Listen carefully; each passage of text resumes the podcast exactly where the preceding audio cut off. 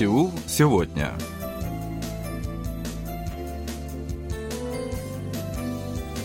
Здравствуйте, уважаемые радиослушатели! В эфире очередной выпуск передачи «Сеул сегодня», в которой мы знакомим вас с жизнью корейцев и событиями, происходящими в Корее. У микрофона Джонни, за режиссерским пультом Аня.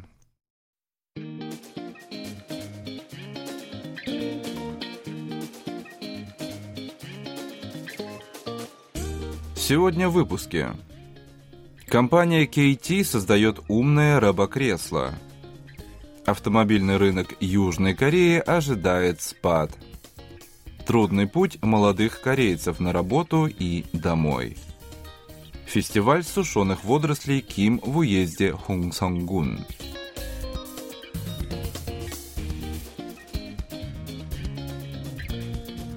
Технологии активно развиваются, делая жизнь людей более комфортной. Компания KT является одним из пионеров на данном пути.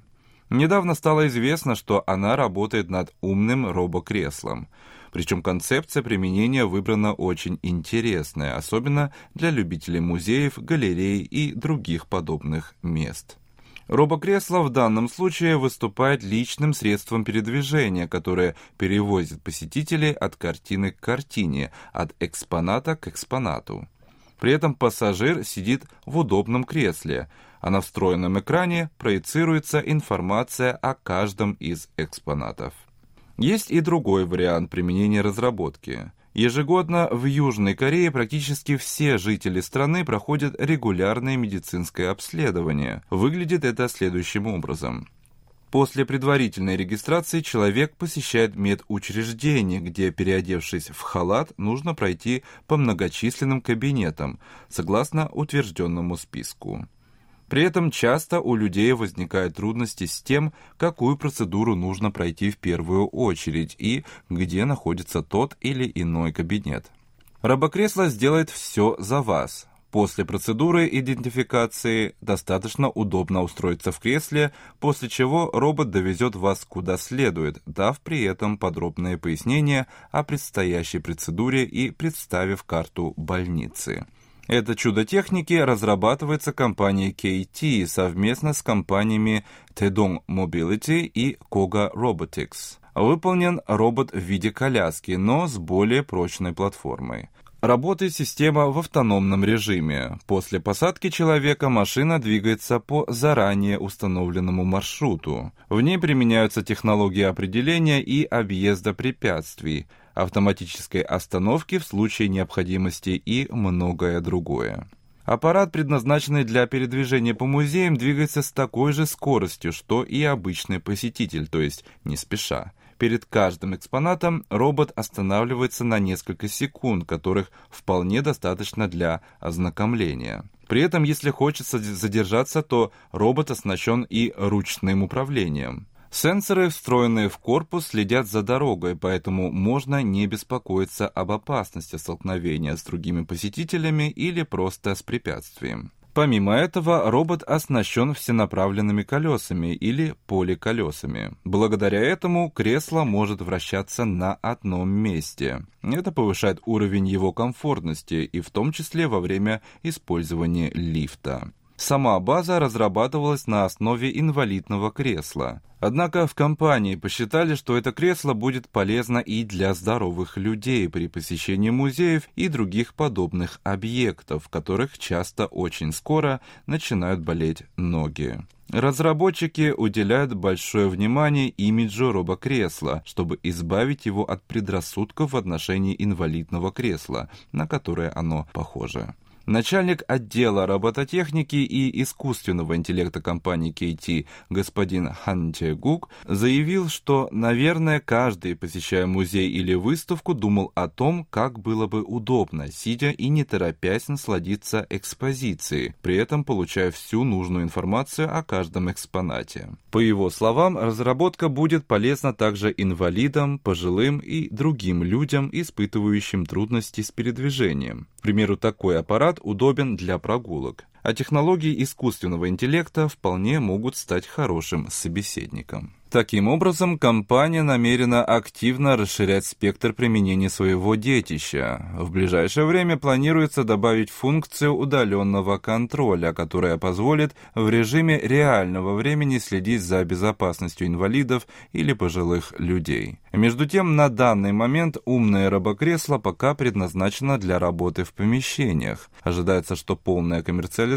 включающая применение вне помещений, может потребовать определенное время. На нынешнем этапе разработчики сосредоточены на настройке робокресла на эксплуатацию в широких крытых помещениях, в музеях, больницах, аэропортах и библиотеках. Максимальная скорость передвижения составляет 12 км в час. Но пока не решены все проблемы с безопасностью, поэтому до широкого применения робота в частном секторе еще далеко. Когда это произойдет, то ввиду высоких расходов и вопроса безопасности, функция беспилотного движения может быть исключена. Представитель компании Koga Robotics отмечает, что при использовании робокресла ощущается легкая неестественность движений. Эта проблема устраняется за счет программного обеспечения. Разработчики намерены также вплотную заняться вопросом безопасности, что является ключевым фактором в широком применении робота в частном секторе. Представитель компании Taedong Mobility, которая занимается аппаратным обеспечением, Ли Хонджун отмечает, что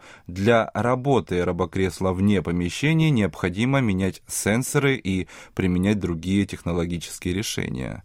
Поэтому, вероятнее всего, модификации, предназначенные для открытых пространств, будут оснащены джойстиками для ручного управления. Это связано с тем, что в помещении есть возможность осуществления постоянного контроля за аппаратом, но вне помещений для этого необходима постоянная устойчивая связь, а следовательно более дорогое и сложное аппаратное обеспечение. Поэтому компании продолжают работать над расширением возможностей и доступности умного робокресла.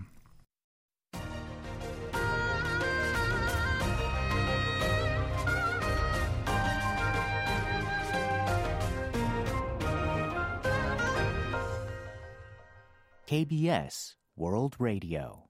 Южнокорейские автопроизводители ожидают возможного спада показателей на мировом рынке, учитывая влияние повышения учетных ставок по всему миру. По имеющимся данным, в этом году компания Hyundai Motor зафиксировала рекордный уровень продаж своей продукции, однако в следующем году ситуация может быть не такой радужной. В настоящий момент поставки полупроводников для автомобилей налаживаются, растет скорость продаж готовой продукции. Но непростая экономическая ситуация в мире может изменить расклад на рынке. Представитель автомобильной отрасли страны отмечает, что в прошлом и в этом году профильные компании работали в очень хороших условиях.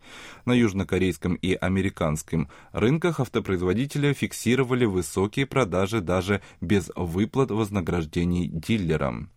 Но эксперты полагают, что говорить о продолжении такой тенденции в следующем году очень сложно. Автомобили являются самым дорогостоящим потребительским товаром, поэтому их продажи неизбежно зависят от общего состояния экономики. Высокий рост показателей после начала пандемии вызван в первую очередь определенными условиями, сложившимися на рынке. Среди них и спрос на личные автомобили, и их нехватка из-за сбоев в поставках полупроводников. Но теперь автопроизводителям нужно готовиться к изменениям на рынке, которые уже происходят. Ожидается, что в 2023 году под влиянием роста учетных ставок и снижения потребления спрос на автомобили спадет. Одновременно будет расти объем продукции на складах и расход на выплату вознаграждений дилерам за продажи, что скажется на снижении показателей автопроизводителей. По прогнозам инвестиционной компании Eugene, в этом году операционная прибыль Hyundai Motors составит 7 миллиардов 152 миллионов долларов. Это почти на 6,5% меньше, чем прогнозировалось в начале года. Прогноз на следующий год был снижен более чем на 5%. В качестве признака грядущего ухудшения экономического положения страны указывается также рост спроса на отечественные малотоннажные грузовики. Поскольку такие автомобили в основном приобретают самозанятые для обеспечения минимального заработка на жизнь. Так, в октябре Porter стал самым продаваемым автомобилем Hyundai Motor. То же самое касается и Bonga от Kia.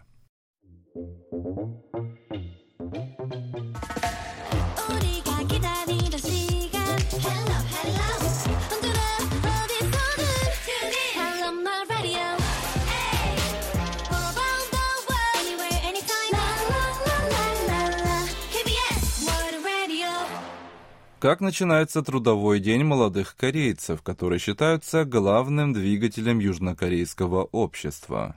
Обычно это ранний подъем, быстрый завтрак или же его отсутствие, а затем настоящее испытание в общественном транспорте. Люди набиваются в автобусы и вагоны метро, словно шпроты в банке. Если упустить автобус или метро, то частенько приходится прибегать к услугам такси или вовсе бежать. В итоге работа начинается задолго до начала рабочего дня. Фонд молодежи опросил 3711 молодых корейцев, работающих, учащихся и тех, кто готовится к трудоустройству.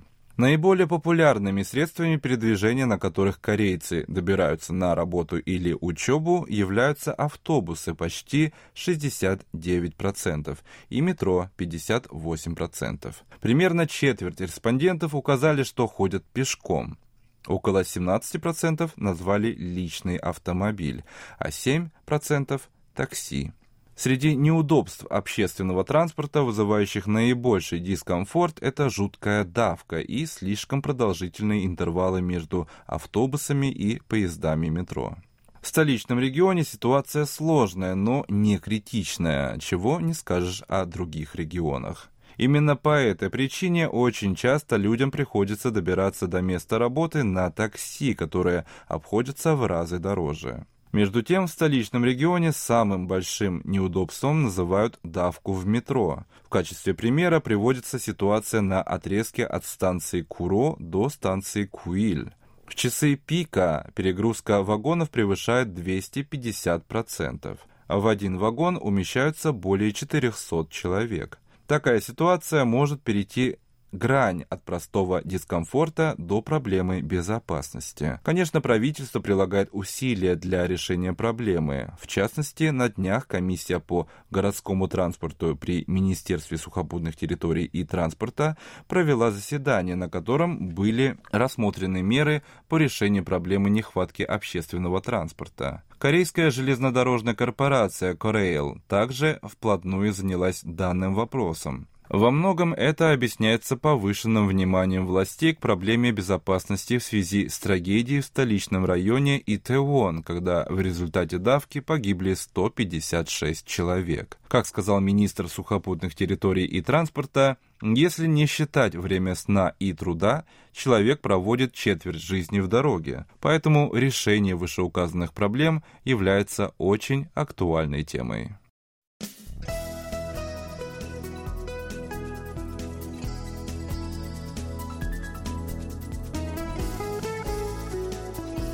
У Южной Кореи много брендов и символов, узнаваемых во всем мире. Одним из них является сушеная морская капуста ламинария, ким, которая изготавливается в виде тонких пластинок. Этот продукт, богатый клетчаткой, витаминами и минералами, едят в самом разном виде, в том числе используют для изготовления всем известных роллов с рыбой и другими ингредиентами. 12 ноября в уезде Хунсонгун провинции Чунчонгнамдо будет проходить крупный фестиваль сушеной морской капусты Ким, посвященный местному бренду Квангчон Ким. Посетители смогут попробовать самые разные виды ким, а также познакомиться с местной кухней и традициями. На ярмарке можно будет с хорошей скидкой приобрести как ким, так и другие продукты, попробовать себя в качестве мастера по изготовлению разных видов ким. В настоящий момент ким бренда Kwangchon экспортируется в 40 странах мира. В 2021 году объем экспорта составил 96 миллионов долларов. В рамках поддержания бренда местные власти планируют инвестировать крупные средства в развитие производственной инфраструктуры и поддержку экспорта.